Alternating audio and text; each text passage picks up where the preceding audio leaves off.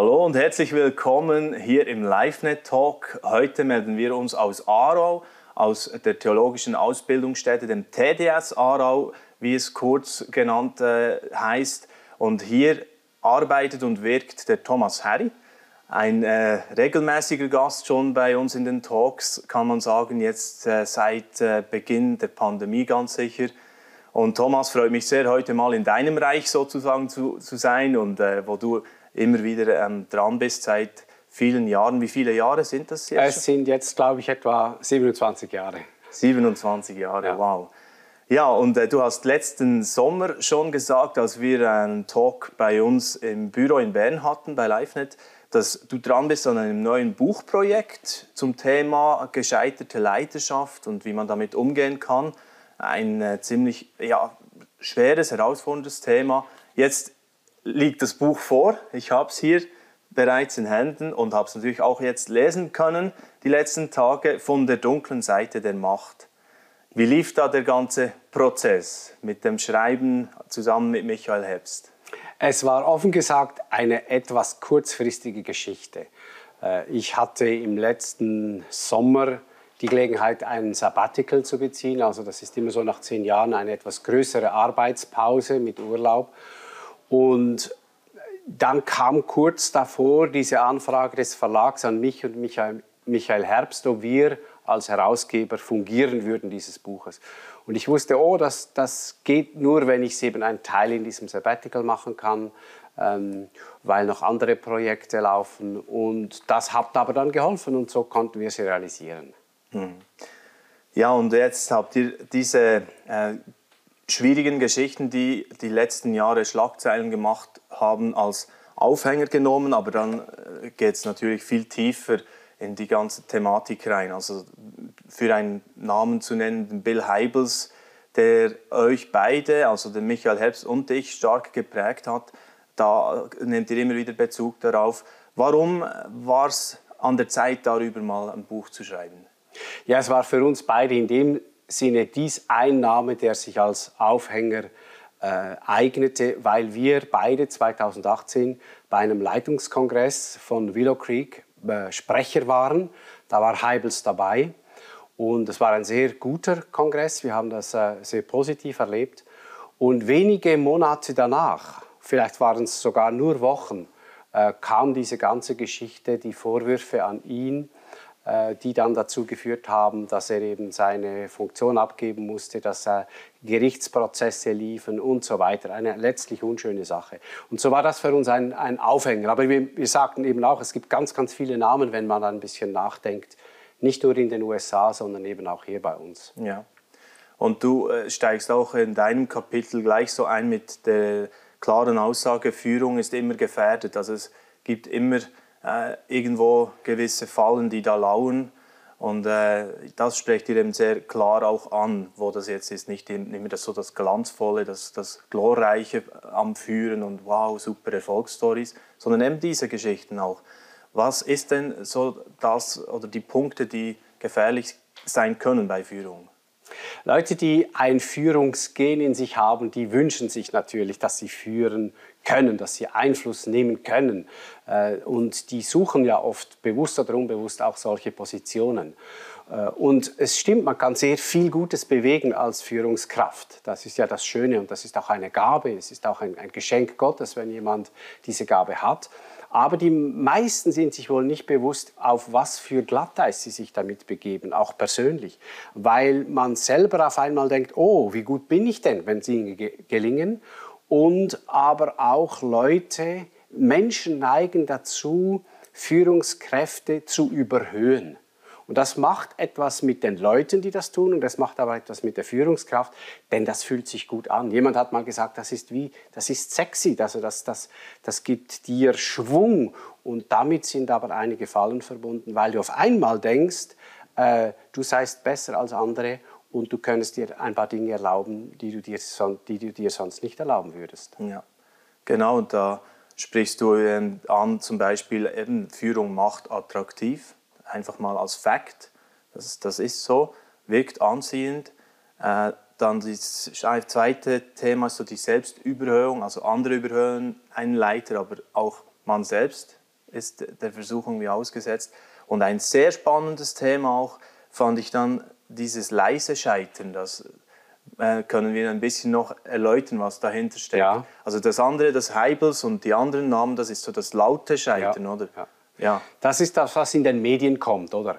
Kindsmissbrauch, Machtmissbrauch, sexuelle Übergriffe, Veruntreuung von Geldern und das kommt dann in den Medien und das ist richtig, das kommt vor die Gerichte, das muss aufgearbeitet werden und äh, da glaube ich ist auch viel Gutes im Gang. Man hat, man schaut nicht weniger lange, hoffentlich insgesamt, immer noch zu lange, aber es gibt eine gewisse Sensibilisierung dafür.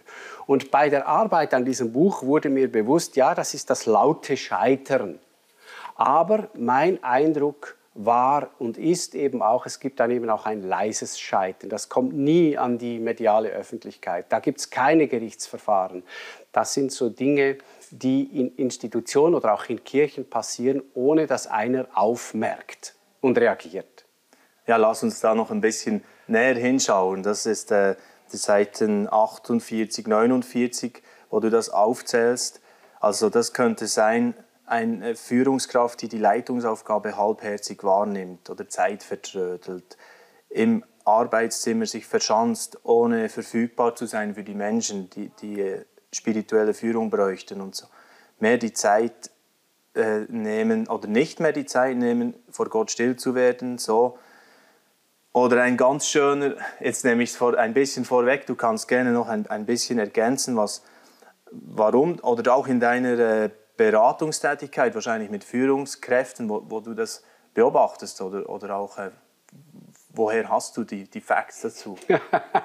ja, also zum einen weiß ich selber, wie es ist, also aus meinem eigenen Leben. Mhm. Oder ich nehme meine, meine Tätigkeit nicht nur hier am TDS, sondern auch noch als, in meiner Zeit als Pastor. Du bist ja im Grunde genommen, je nachdem, ein ein einzelner Angestellter, das sind vielleicht zwei, drei. Du hast dein Büro. Und nun bist du eigentlich selber dafür verantwortlich, wie du deine Zeit fühlst. Und ich habe es bei mir selber schon festgestellt, bei schlechten Tagen, die Versuchung jetzt hier ein bisschen, wir sagen im Schweizerdeutsch, vor mich hin zu blöterle, also so ein bisschen im Kriegkang zu gehen und, und noch das und jenes, was mich auch noch interessiert, was nicht wirklich mit meiner Aufgabe zu tun hat. Ich habe mehr als einmal gemerkt, oh, jetzt reiß dich zusammen, du bist hier, um für diese Gemeinde zu arbeiten. Und es ist mir natürlich auch in meinem Umfeld aufgefallen. Äh, also wenn ich manchmal gehört habe oder höre, womit sich Leute tagelang beschäftigen äh, und sie werden bezahlt von der Gemeinde, dann muss ich sagen, das hat nichts wirklich mit deiner Gemeindearbeit zu tun. Das ist ein Hobby, das du hier irgendwie integrierst in deine Arbeit. Und ich glaube, das sind eben diese Dinge, die auch eine Art Scheitern sind, insofern, dass ein Leiter oder eine Leiterin nicht entschieden tut, wofür sie hier bezahlt wird. Genau. Ja.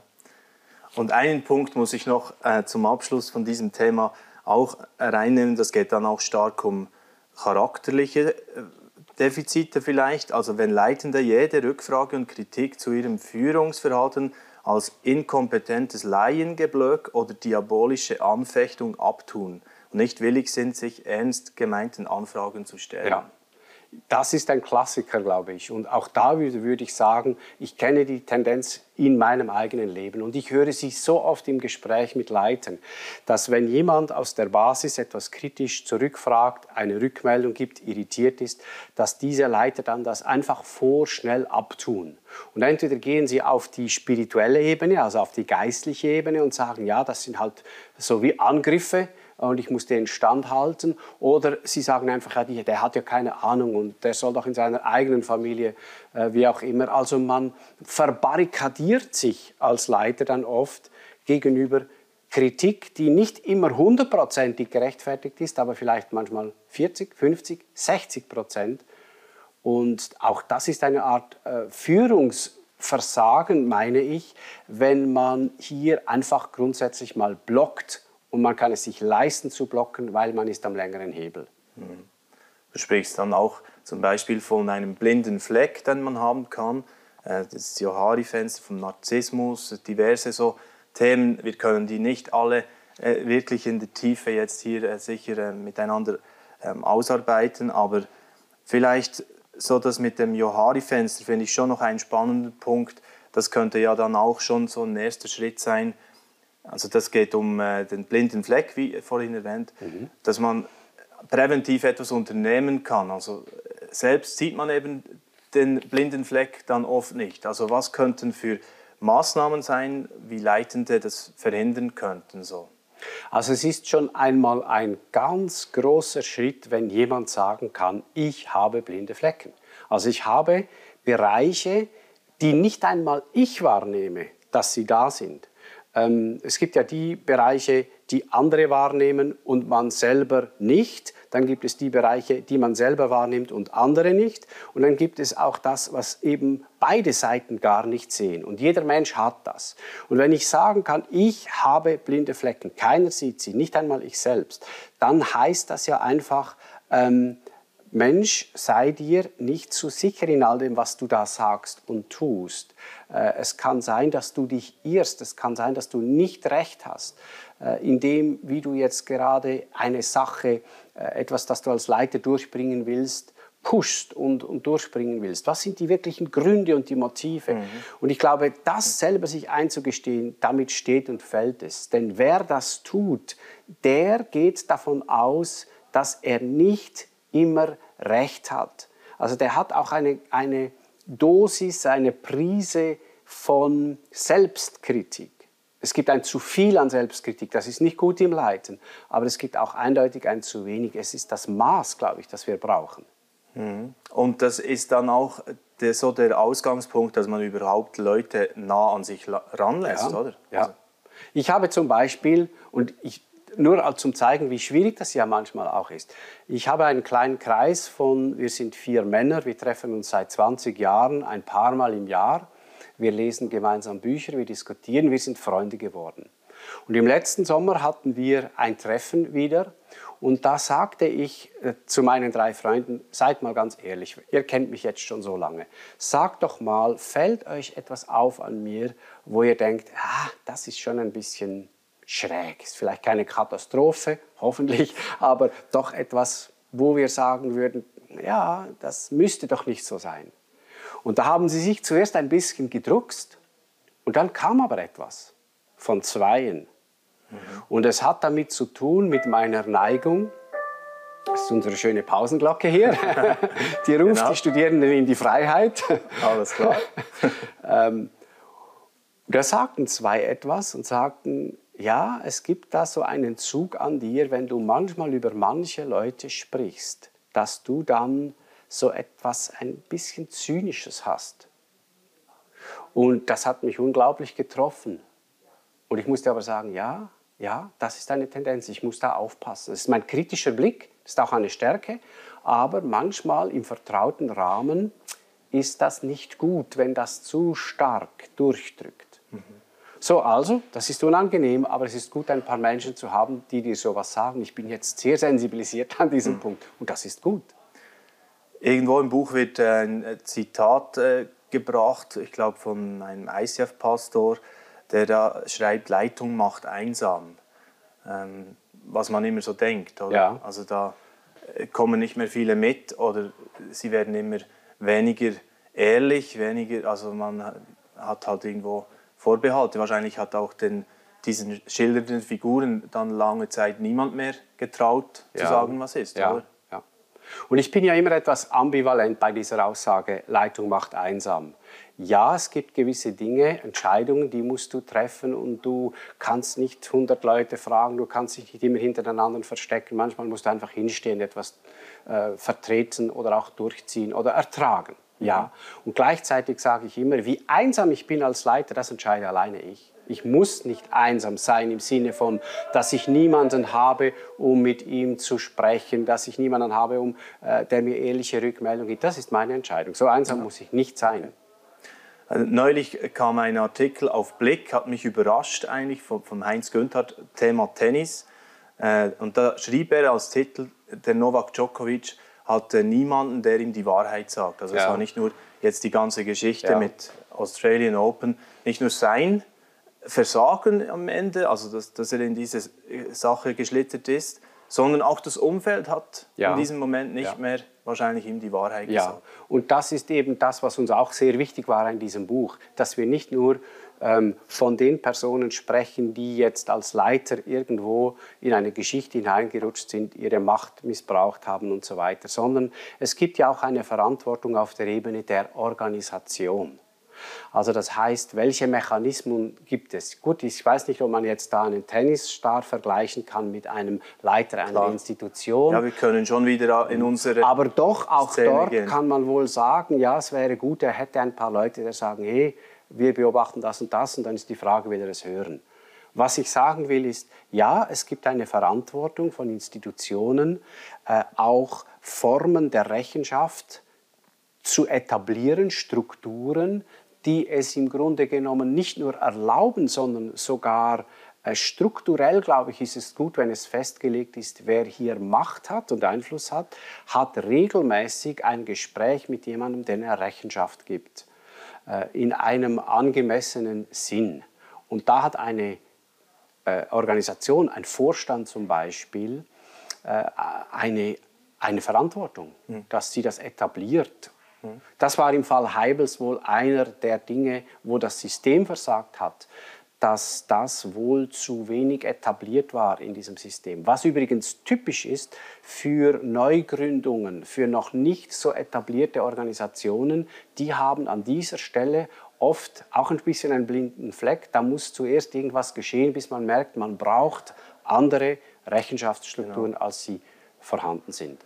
Aber jetzt bei uns in der Schweiz sagt man ja, wir sind sehr demokratisch. Auch viele Gemeindeverbände haben rechte ja da solche Strukturen gelegt. Aber das muss ja auch noch gelebt werden. Also was, was genau. siehst du da? Ja, es muss gelegt werden und es entsteht jetzt aber eine zunehmende Sensibilisierung. Also ich weiß, dass Verbände heute bezüglich Rechenschaft von Leitungspersonen, auch Umgang mit, mit Missbrauch, Ombudsstellen, das ist übrigens ein ganz wichtiges Thema, eine Ombudsstelle haben, wo sich Leute hinwenden können, ohne dass sie etwas befürchten müssen, dass sie aufgedeckt an den Pranger gestellt werden. Also eine vertrauliche Stelle, wo ich sagen kann, ich habe ein Problem mit dem Leiter, ich habe es zu lösen versucht, es, es ist nicht gelungen, ich brauche Hilfe. Das haben viele nicht. Aber es entsteht da etwas. Es ist ein bisschen wie beim Thema äh, Übergriffe, sexuelle Übergriffe bei Kindern, wo in den letzten Jahren, Gott sei Dank, äh, begonnen wurde, hier Leitlinien zu erarbeiten. Ja. Aber ja, sie müssen dann angewendet werden, das mhm. ist schon so. Genau. Ein Redaktionskollege bei LiveNet, der bereits eine Buchbesprechung ähm, geschrieben hat, auch über das Buch von der dunklen Seite der Macht, er hat mir noch die Frage mitgegeben, wenn man doch weiß, dass diese Punkte so heikel sind, auch die charakterlichen oder methodischen, warum kommt das nicht mehr zum Zug, auch bei der theologischen Ausbildung?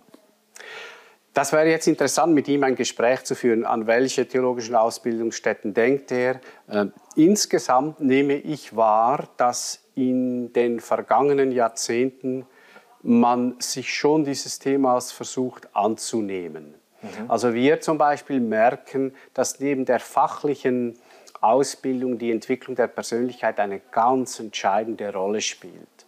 Und wir versuchen das auch in unseren Modulen immer wieder einzubringen. Ja. Das Problem ist aber das, wenn du jemanden auf der Fach- und Kompetenzebene ausbildest, dann kannst du dort Leistungsnachweise machen und du kannst das bewerten. Du kannst sagen, ist das theologisch ähm, ver, verhebt das, also stimmt das oder äh, ist die Methodik, die du hier gewählt hast, gut. Jetzt aber, wie willst du äh, bewerten, wie sich jemand persönlich, geistlich und charakterlich entwickelt? Also wir sehen nicht in das Herz eines Menschen und es kann jemand sehr angepasst und, und freundlich sich durch diese vier Jahre bewegen und irgendwann in zehn Jahren merkt man, es ist eine sehr narzisstische Persönlichkeit. Natürlich, das kann schon hier sich zeigen und dann kann man darauf reagieren, kann ins Gespräch kommen und man versucht das auch, man betont das. Äh, aber es ist viel schwerer zu bemessen als fachliche Kompetenz. Trotzdem muss man es machen.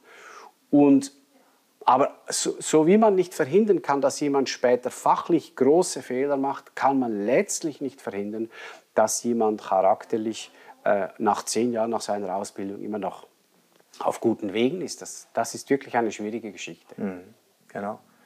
Ja, das ist äh, das, was im ganzen Buch irgendwie, wenn man mit dieser Reise mitgeht, natürlich durchkommt. Also es, ist, es gibt keine Garantie. Es ist immer irgendwo äh, das Risiko, das mitkommt. Und dennoch sagt zum Beispiel der Michael Herbst, ich finde Macht cool. Sogar, also dieses Statement, also ich, ich finde nicht nur Leiten cool, er sagt sogar, ich finde Macht cool.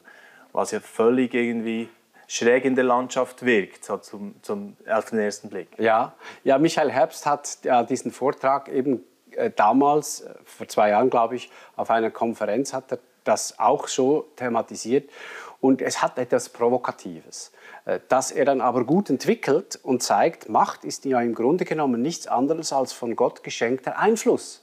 Und das ist ja jetzt nicht einfach schwarz, das ist nicht einfach schlecht, das ist neutral. Macht ist neutral die, die Funktion ist neutral. Das Ziel, worauf sie zielt, was es auslöst bei anderen Menschen, was die, die dahinterliegende Absicht ist, die entscheidet, ob diese Macht nun cool ist und gut, dem Guten dient, dem Reich Gottes dient, ähm, oder ob sie eher destruktiv ist, Dinge kaputt macht, Menschen belastet, äh, ob Menschen missbraucht werden. Aber Macht als solches ist eigentlich eine neutrale Geschichte. Mhm.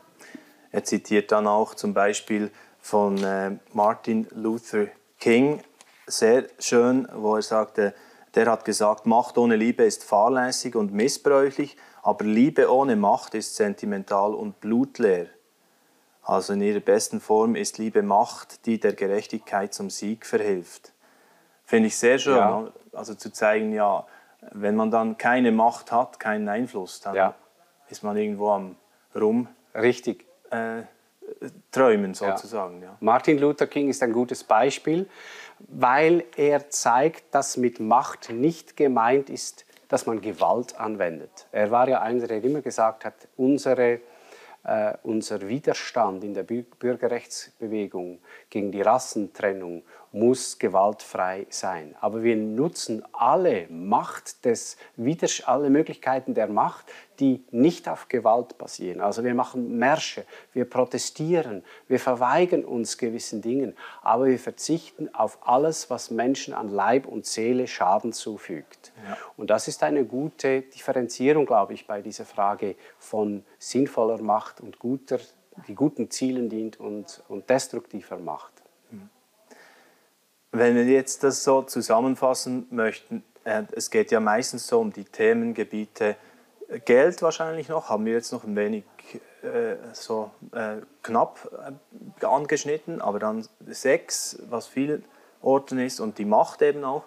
Was würdest du denn jetzt beim Stichwort Geld, wenn wir das auch noch nehmen, sagen, was, was kann man machen oder was ja, erlebst du da auch bei Gemeindeverbänden. Ein Fake-Pastor hat mir gerade gesagt, auch im Vorfeld von diesem Gespräch, bei Ihnen sei es so, dass er zum Beispiel äh, sehr begrenzte Geldbefugnis hat. Oder ähm, der Daniel Zindel schreibt in seinem Artikel auch im Buch hier, äh, der Leiter von der Stiftung Gott hilft, dass er äh, jedes Beleg geben, abgeben musste, oder? Und einmal hat der Buchhalter gesagt, okay, das ist das letzte Mal, dass ich dir was zahle, ohne dass du einen Beleg hast und ja. so. Das geht in diese Richtung. Ja, ja, das ist ja auch ein bisschen etwas Demütigendes. Oder? Also für jedes Schokistängeli, das du kaufst und das du jemandem gibst, deinen Mitarbeiter, wenn du das verrechnen willst, musst du ja das ja auch nicht immer, aber dann, dann musst du einen Beleg einreichen. Und ich glaube, das ist dort, funktioniert das an manchen Orten mittlerweile tatsächlich gut, dass man eben Rechenschaft gibt. Und ich würde für mich auch sagen, ja, das ist gut gerade auch wenn es Leitungsfunktionen sind, die gemessen an der Komplexität dieser Aufgabe, an der Schwere dieser Aufgabe, gerade in christlichen Organisationen ja gar nicht so sonderlich beeindruckend bezahlt werden. Da glaube ich, ist auch so ein Stück Versuchung drin zu sagen, ja, okay, äh, ich verdiene ja hier nicht so viel. Ähm, ich, ich, das kann ich doch irgendwie jetzt. Mhm. Ich kann mich erinnern, ich hatte eine Pfarramtskasse also eine Kasse, über die ich verfügen konnte, wo ich einfach schnell auf Geld zugreifen konnte, um es für irgendeinen Zweck, manchmal sogar für einen Bettler an der Türe verwenden konnte. Und es waren nur wenige hundert Franken pro Jahr da drauf. Und ich merkte, äh, irgendwann eigentlich, ich habe das von meinem Vorgänger übernommen und ich wusste, keiner weiß von dieser Kasse. Und da merkte ich dieses Zucken in mir, hm, was machst du damit, mit diesem Geld, das da drauf ist? Und habe mich dann bewusst entschieden, du legst es offen, du sagst es dem Vorstand, ich habe dieses Geld, äh, das ist noch da äh, und ich, ich gebe Rechenschaft, wie ich es verwende. Aber es sind so kleine Fallen, wo du plötzlich so denkst, ach, sieht ja keiner, macht ja nichts, ist ja nicht viel, schadet niemandem. Aber es ist immer der Anfang der Korruption des eigenen Charakters. Hm, genau. Mhm. Ja, wow, da haben wir schon einiges jetzt zum Verdauen, denke ich, äh, auch unseren Zuschauerinnen und Zuschauern schon mal äh, vorgetragen sozusagen. Und ich würde sagen, ähm, man soll ja immer auch aufhören, wenn es schon spannend wird oder wenn es noch spannend ist. Und wir äh, hören für diesen ersten Talk schon mal auf und werden dann aber noch äh, in den zweiten Teil des Buches ein wenig miteinander gehen, in einer zweiten Runde, in einem Live-Net-Talk, wo du unter anderem auch so einen schönen äh, Mailverkehr äh, eins zu eins im Buch ähm, bringst, wie du jemanden eigentlich begleitet hast mit den ganzen Zweifeln äh, im Dienst, jemand, der wahrscheinlich neu angefangen hat, irgendwo als Pastor, als Gemeindeleiter. Da werden wir, Super. werden wir noch ein wenig darauf eingehen. Und äh, ich sage bereits jetzt, es gibt fünf Bücher von der dunklen Seite der Macht, die man gewinnen kann über einen Wettbewerb, den wir jetzt gleich starten. Und dazu könnt ihr einfach ein E-Mail schreiben an redaktion.livenet.ch und äh, werden eine Verlosung machen und die Gewinnerinnen oder der Gewinner benachrichtigen. Und äh, kann es natürlich wärmstens empfehlen, schnappt euch selbst so ein Buch oder bestellt es bei Gerd Medien, was euch lieber ist. Genau, soweit der erste Teil zu diesem äh, spannenden Thema und äh, bleibt dran auf den Kanälen von LiveNet, Spotify, YouTube oder Facebook oder abonniert am liebsten den Kanal und dann werdet ihr mitbekommen, wenn das zweite, äh, die zweite Runde dann folgt hier von unserem Gespräch. Eine gute Zeit, bis dann.